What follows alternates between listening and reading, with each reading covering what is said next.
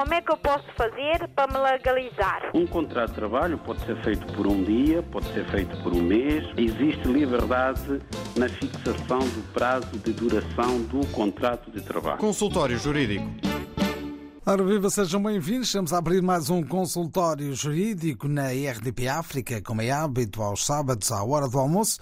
Conversamos com os ouvintes, trazemos as suas dúvidas à antena e depois também as respostas em direto do jurista Adriano Malalane. Em cada edição trazemos também um tema em destaque, vamos fazê-lo dentro de instantes também, em que analisamos uma situação de caráter jurídico que eh, desperta sempre alguma curiosidade e informação por parte dos nossos ouvintes.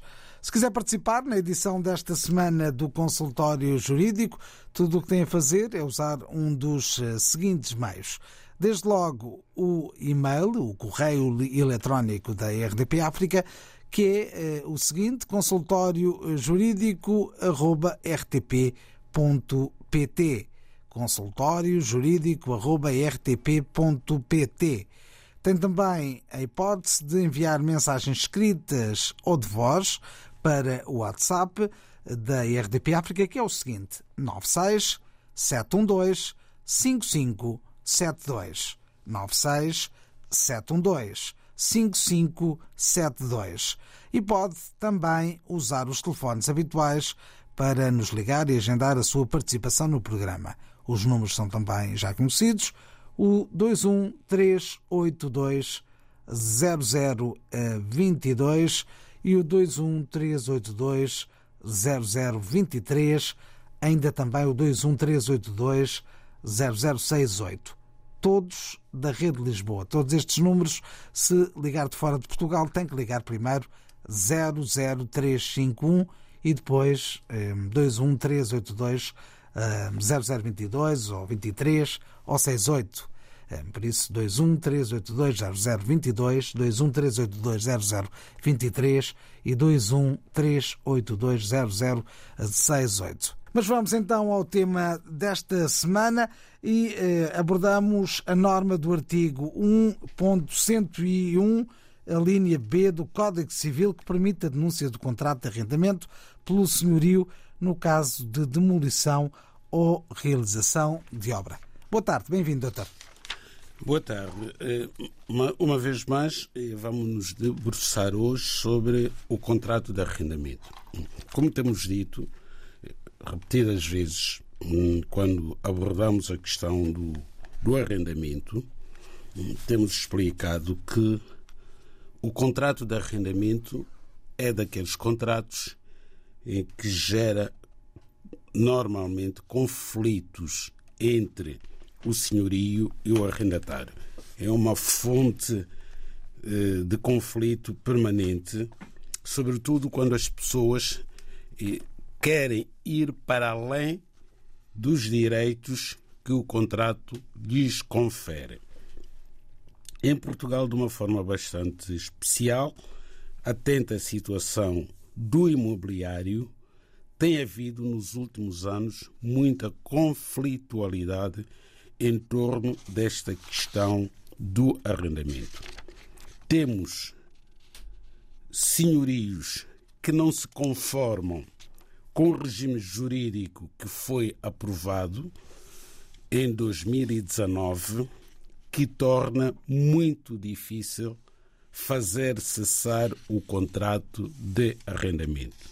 E nós sabemos que em Portugal também há os contratos que foram celebrados há muitos anos, vinculísticos, portanto, em que os inquilinos já têm mais de 64 anos e essa circunstância também gera muitos conflitos, porque são rendas que ficaram congeladas durante muitos anos os imóveis degradaram-se porque os senhorios eh, não podiam fazer obras, porque o rendimento que obtinham do contrato de arrendamento era tão baixo que não permitia fazer qualquer tipo de obras. Os imóveis foram se degradando, não podiam despejar os seus inquilinos porque a lei não o permitia.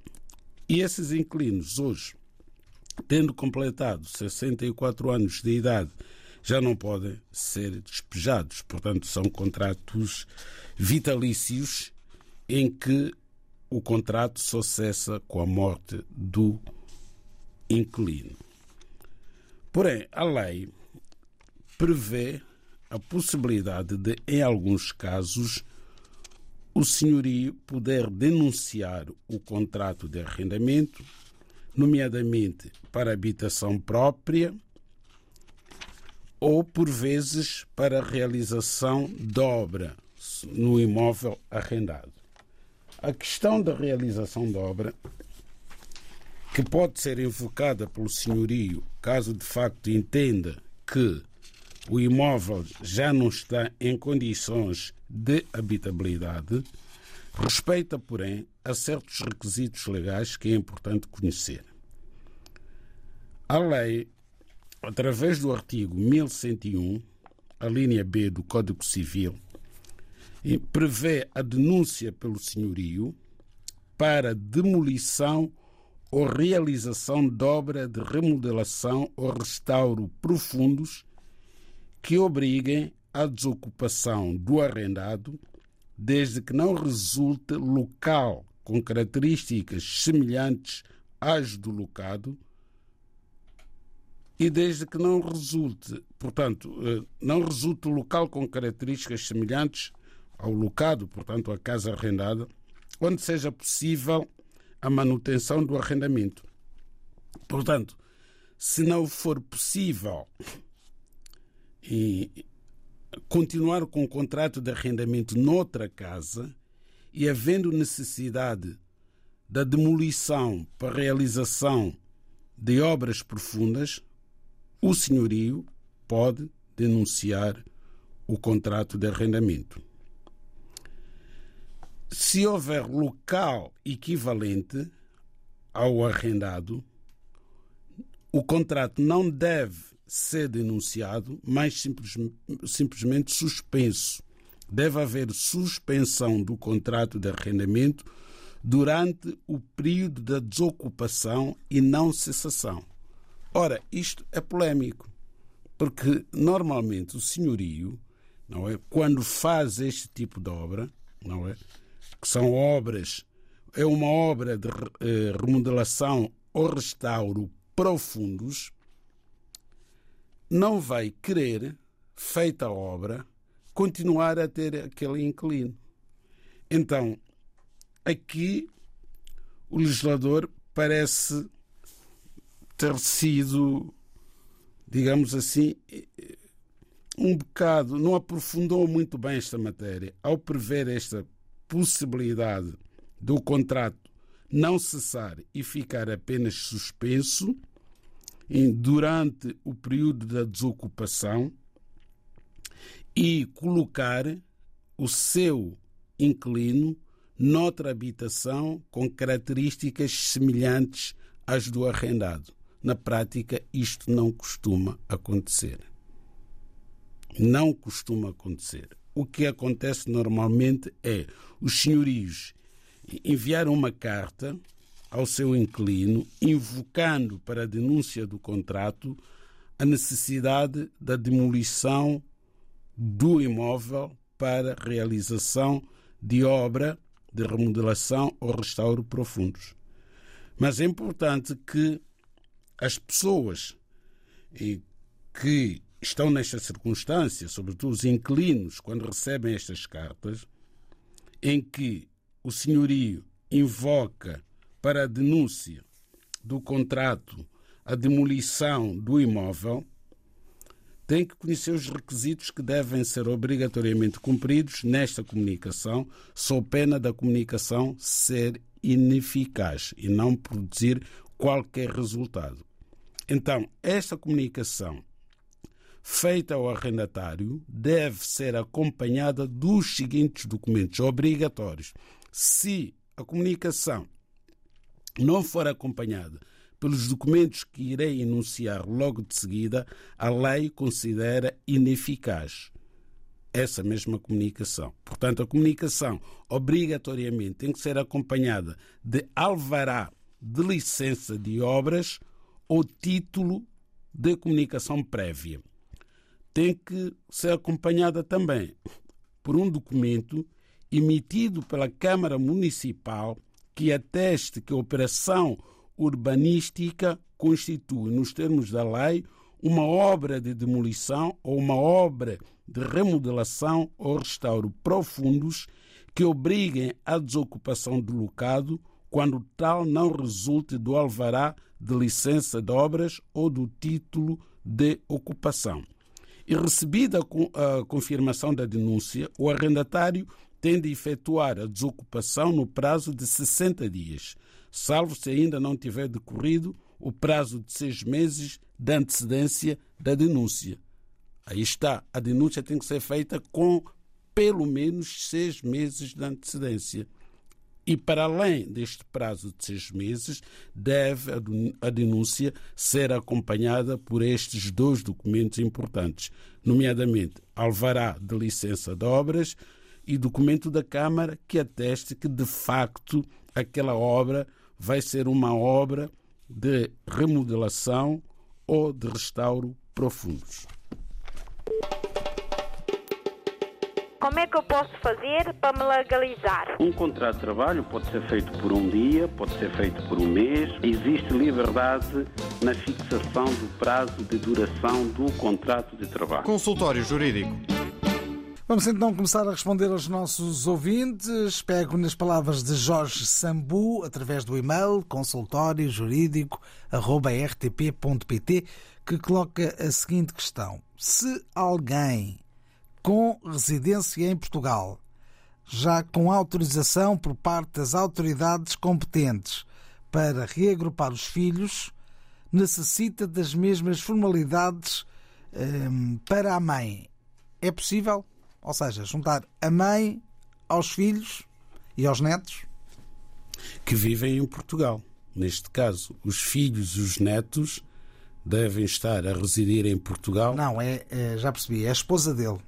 É a esposa dele. Os filhos já vieram e agora quer trazer a esposa. A esposa que está no país de origem. Está na Guiné-Bissau. Naturalmente que as formalidades são as mesmas. Passam por, primeiro, fazer um agendamento no Serviço de Estrangeiros e Fronteiras para efeito de reagrupamento familiar e no dia em que for agendada a, a entrevista ou a entrega dos documentos, eh, o Sr. Jorge Sambu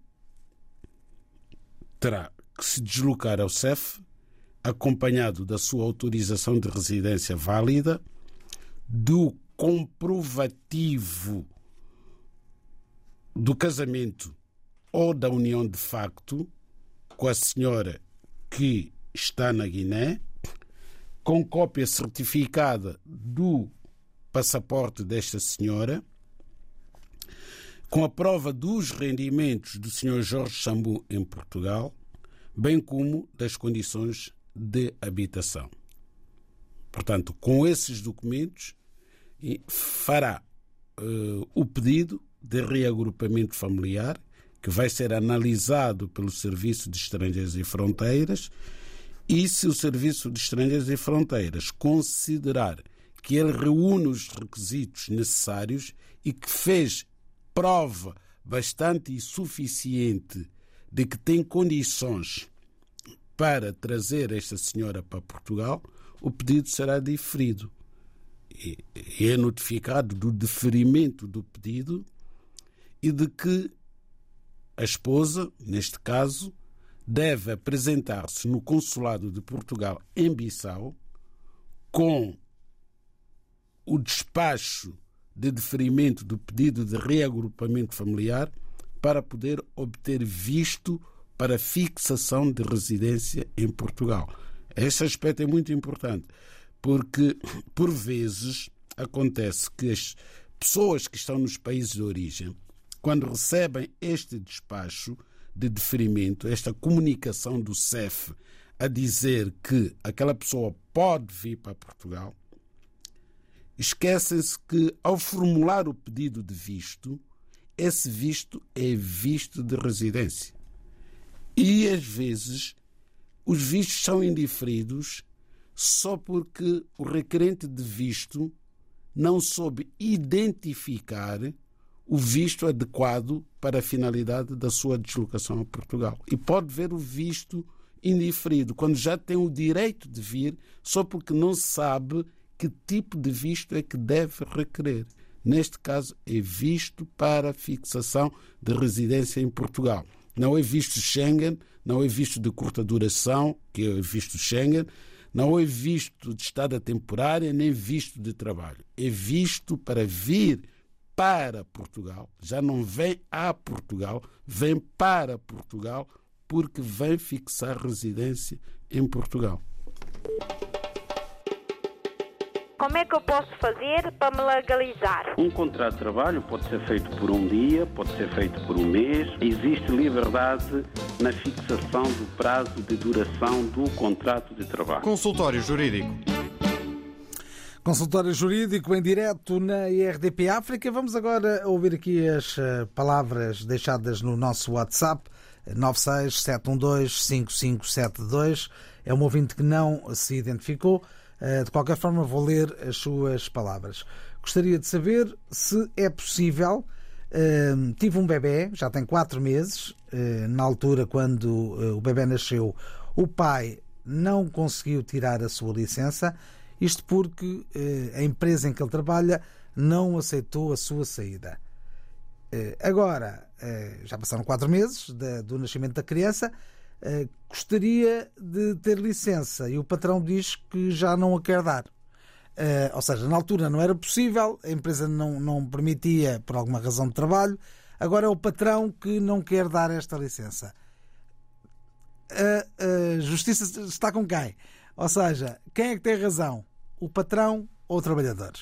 Bom, eh, antes de nos pronunciarmos sobre quem tem razão e quem não tem razão, temos que ver o que é que a lei diz sobre esta possibilidade do pai de uma criança poder ter licença de paternidade.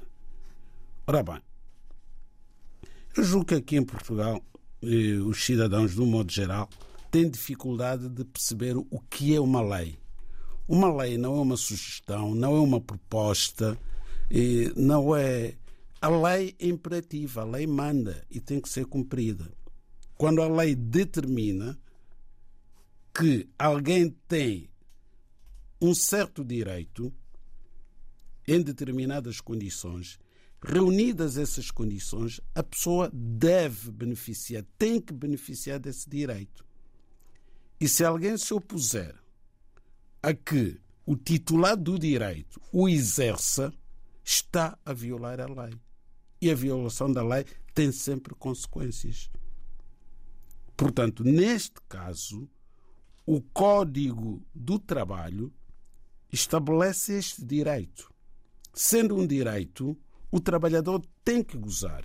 A entidade patronal tem que encontrar uma alternativa para permitir que o seu trabalhador exerça este direito não pode obstaculizar o exercício do direito.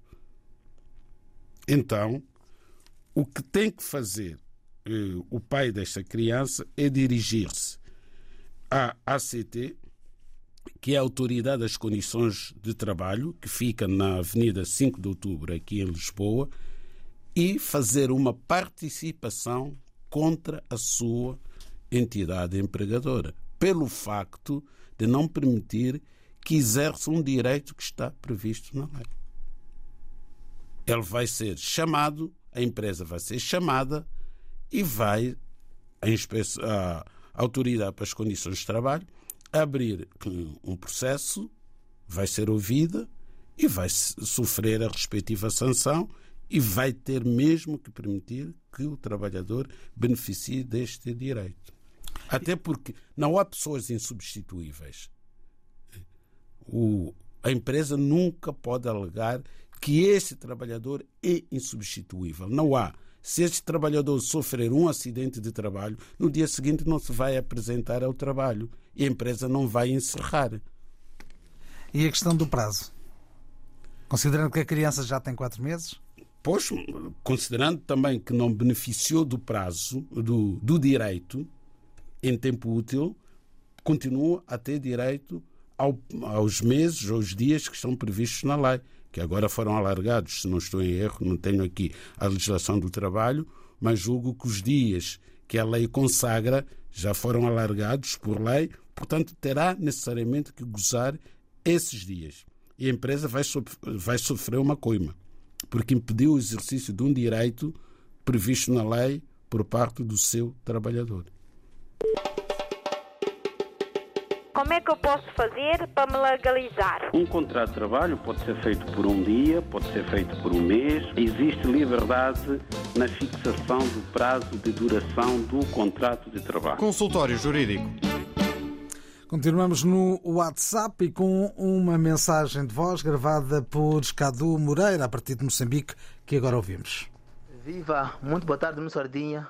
Meu boa tarde também é extensivo ao meu estimado doutor Adriano Marlane, Cadu Moreira, a partir de Moçambique, cidade da Matola. Bem, sobre essa questão de arrendamento de casas, o que eu quero perceber efetivamente é o seguinte: se punhamos que o senhorio, dono da casa, neste caso, eh, pretendia já, antes de arrendar a casa para o arrendatário, pretendia vender a casa. E digamos que ele arrendou a casa por um ano para o arrendatário, lógico, né? E no meio do ano surge um cliente para a aquisição da mesma casa. Como que fica o arrendatário numa situação dessas? O que prevê a lei em situações dessas? E outra pergunta, queria perceber se efetivamente, se por exemplo, aliás, é, eu arrendo uma casa, somos três elementos naquela casa e eu arranjo, quer dizer, surgem mais três, quatro pessoas da minha família para viverem comigo naquela casa. O que diz a lei sobre isso? O senhorio, do proprietário da casa, eh, tem o direito de eh, implicar comigo pelo fato de eu trazer, ter trazido mais elementos, mais familiares, mais membros naquela casa. Como é que diz a lei? que prevê a lei sobre isso? Muito boa tarde, eh, Sardinha e o Dr. Marlane. É, essencialmente isso tinha a trazer como perguntas e desejar um bom início e bom, uma boa continuação eh, de fim de semana. Aquele abraço. Cado Moreira, a partir de Moçambique, a deixar a sua, o seu recado, as suas perguntas através do WhatsApp 967125572, o número habitual de WhatsApp da RDP África. Duas questões bem colocadas para o nosso ouvinte muito pertinentes e vão ao encontro de muitos problemas que, que surgem no dia a dia. Mas isto só vem confirmar aquilo que temos dito que o contrato de arrendamento é um contrato que gera normalmente muita conflitualidade. Bom, a primeira questão que o nosso ouvinte Cadu Moreira, que daqui também cumprimentamos, é saber é fundamentalmente o seguinte: temos esta hipótese de um senhorio, de um proprietário que vai arrendar a sua casa. Entretanto, esta casa que ele pretende arrendar, pôr no mercado o arrendamento, ele já tinha uma intenção sobre esta casa antes de fazer o contrato de arrendamento. E qual era a intenção? Vender. E, mas enquanto não vende, arrenda a casa. Então aparece o inquilino que arrenda a casa. Passado pouco tempo, no prazo de um ano, diz ele, o Cadu Moreira, aparece uma pessoa interessada na compra do arrendado. Ora bem, esta casa está arrendada. De acordo com a lei portuguesa, eu não, não conheço a lei moçambicana de arrendamento, sobre esta questão não sei o que é que diz, mas não deve ser muito diferente do que diz a lei portuguesa. Bom, os contratos de arrendamento podem ser feitos com prazo ou sem prazo. Se o contrato de arrendamento não tiver prazo definido no respectivo contrato, sendo que é obrigatório, portanto, fazer o contrato escrito, se não houver o contrato escrito, a conflitualidade vai ser ainda muito maior. Portanto, no contrato de arrendamento tem que vir estabelecido o prazo. E aqui em Portugal entende-se que o prazo mínimo são três anos o prazo máximo são 30, no silêncio das partes, se não tiverem fixado prazo.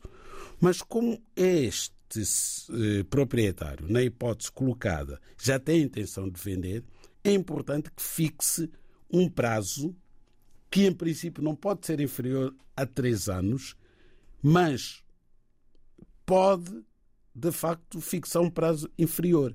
Mas no contrato tem que vir uma cláusula que diga que este contrato tem a duração X e não é renovável. Portanto, não pode ser renovado. Então eu coloco a questão de outra maneira. Imagine que o proprietário não pensou em nada disso, uh, tinha um imóvel uh, e decidiu uh, arrendar, arrendar a algum inquilino e, entretanto, surgiu-lhe um negócio, uma, uma, oportunidade de negócio e resolveu vender. Exato. Que pois... compromisso é que tem com o inquilino? Na prática é isto. É isso mesmo. Eu, aliás, vou completar essa questão. Vamos primeiro, primeira hipótese, admitir que arrendou por três anos. E antes de completar os três anos, surge uma oportunidade de negócio. Quer vender aquele imóvel. O que os senhorios têm feito, hum, e têm abusado disto, é notificar o inquilino para entregar a casa, porque a casa vai ser posta à venda. E às vezes dá um mês, ou nem isso. Mas ainda que dessem seis meses, não o podem fazer. O contrato foi feito por três anos, não é renovável, não é? Está aí essa cláusula a dizer que este contrato não é renovável, então está feito por três anos. Com a antecedência prevista na lei, antes de completar três anos, o senhorio deve, através de uma carta, hum, comunicar ao inquilino que o contrato não se vai renovar, não obstante estar escrito que não é renovável, tem que recordar ao inquilino que este contrato, justamente porque não é renovável, vai cessar no dia tal, quando vai completar aquele prazo que está no contrato. Antes de completar aquele prazo, o senhorio, querendo vender a fração, pode efetivamente vender, mas quem for comprar a fração, compra com o ônus do arrendamento. Está onerada e não pode alterar as condições do contrato. Portanto, a renda vai continuar a ser a mesma, e o prazo de validade do contrato é o mesmo. Mas antes de vender, o senhorio está sempre obrigado a dar o direito de preferência ao seu inquilino. Portanto, o inquilino, podendo comprar a casa, mas tem que ser notificado através de carta registrada com aviso de recepção. Em Moçambique, provavelmente esta modalidade não funciona, mas aqui em Portugal o inquilino é notificado, é notificado através de uma carta registrada com aviso de recepção das condições da venda da fração. Vamos supor que a fração vai ser vendida por 100 mil euros. Na comunicação, o senhorio tem que informar o seu inquilino que, se quiser exercer o direito de preferência, tem que pagar-lhe 100 mil euros pela fração. Se o inquilino não exercer o seu direito de preferência, porque não lhe interessa comprar de todo, ou porque não tem dinheiro, ou porque não gosta da casa como sua, mas sempre como uma casa arrendada, o senhorio não pode vir dizer que, uma vez que o senhor não exerceu o seu direito de preferência, deve abandonar a casa. Não, porque o contrato mantém-se válido só no fim do contrato. Agora, quem for a comprar, se quiser comprar, pode comprar. O inquilino não pode impedir que terceiro compre a casa, só que o comprador da casa não faz parte do contrato de arrendamento. Passará a fazer parte se comprar a casa. Ele passará a ser um novo senhorio, comprando a casa. E sendo novo senhorio, sê-lo-á nas mesmas condições do senhorio anterior. Em relação à composição de quem está dentro da casa? Estamos a falar do agregado familiar. Ora bem, o senhorio tem o direito de exigir que a pessoa que lhe vai arrendar um determinado imóvel indique o seu agregado familiar. Quem é que vai viver nesta casa? E o inquilino, se quer mesmo viver na casa, tem que ceder a esta exigência. Isto está na disponibilidade das partes. E dizer: olha, vou viver eu, a minha mulher e os meus filhos. A, B e C. Agora, se passado algum tempo vai buscar um sobrinho, vai buscar uma sobrinha, um afilhado, o senhorio pode resolver o contrato com base nisso. Porquê? Porque até a casa hum, está sendo usada, está sendo sobrecarregada com um agregado familiar eh, para o qual não está preparada. E outra questão, e se houver um subaluguer da é casa? pior, aí até é pior, porque em relação ao agregado familiar, enfim, normalmente as pessoas não identificam o agregado familiar e não estando identificado, o, o inquilino, digamos assim, sempre poderá pôr alguém, desde que esteja lá gratuitamente, é seu familiar, depois dirá que está aqui só por para passar umas férias, enfim. Aí um conflito já, potencial. Mas quando se trata de alguém que nem sequer é familiar do, do, do inquilino e que, para além disso, ainda paga uma renda ao inquilino, isso é manifestamente ilegal. E é, é motivo para a resolução do contrato. A não ser que esteja previsto no contrato. A não ser que esteja previsto no contrato. E quando está previsto no contrato, normalmente a cláusula acrescenta o seguinte: mediante aprovação por escrito do senhorio. Quer dizer, o senhorio é tido e achado. Mesmo que o contrato preveja que possa ser sublocada, subarrendada a fração, é mediante autorização expressa. Portanto, o inquilino tem a obrigação de comunicar previamente ao seu senhorio que, olha, eu vou sublocar, vou subarrendar esta casa e ao fulano de tal quer a sua autorização, conforme está previsto no contrato. E aí o senhorio é obrigado mesmo a dar autorização, a não ser que a pessoa, eh, portanto, que, que, que for subarrendar, seja uma pessoa que não tenha idoneidade para viver ali. Aí o senhorio diz: não, essa pessoa é conhecida aqui no bairro. Eh, pelo seu comportamento inadequado, portanto não consinto você pode subarrendar a outra pessoa. A esta eu não, não consinto que esta pessoa viva em minha casa. Mas tem que ser matéria objetiva. Não pode ser, ah, não gosto dele porque é baixo, porque é alto, porque usa cabelos. Enfim, não. Não são questões subjetivas. Ou seja, uh, se o contrato for omisso em relação a estas duas matérias, eh, desde logo o prazo, pode não, pode não referir prazo, eh, pode ser um, aluguer sem prazo, não é? Exatamente. Ou não ter também esta questão do, do subaluguer. Eh, não pode alugar. Se for omisso, não pode sublocar. Não pode. Não pode haver subarrendamento de uhum. tudo. Se o contrato for omisso, não pode. Porque, porque aquela pessoa não faz parte do agregado familiar. É uma pessoa estranha ao agregado familiar. Agora, se for um familiar, imagine, uma família arrendou um apartamento e tem um filho que está a estudar no estrangeiro ou a trabalhar no estrangeiro e decide voltar para a casa dos pais. Óbvio que tem direito de, de viver, porque não está a pagar nada. Está a viver com os seus pais. Faz parte da família. Agora, ir buscar uma pessoa estranha para ajudar no pagamento da renda, isso não se não se deve fazer, não se pode. É motivo para a resolução do contrato. Não há discussão quanto, quanto a isso. Como é que eu posso fazer para me legalizar? Um contrato de trabalho pode ser feito por um dia, pode ser feito por um mês. Existe liberdade na fixação do prazo de duração do contrato de trabalho. Consultório Jurídico.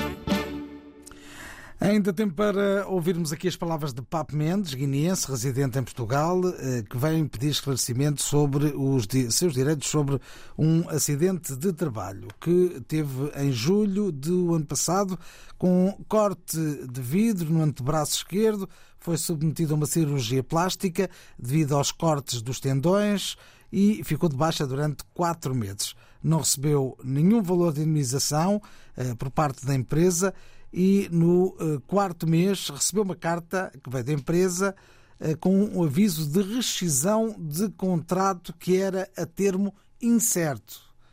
Pergunta eh, se tem direito a uma indemnização e que caminho eh, deve percorrer então para fazer valer os seus direitos. Bom, aqui o senhor Papo Mendes sofreu acidente, não é? Acidente de trabalho, em junho do ano passado. Já devia ter participado do acidente no Tribunal de Trabalho. Não sei de que é que o senhor está à espera. Portanto, isto é elementar. Qualquer trabalhador sabe que, sofrendo um acidente de trabalho, não só tem direito ao tratamento hospitalar, e teve-o no Hospital de São Francisco Xavier, mas também, se isto implicava fisioterapia, por vezes implica, o empregador tem um seguro.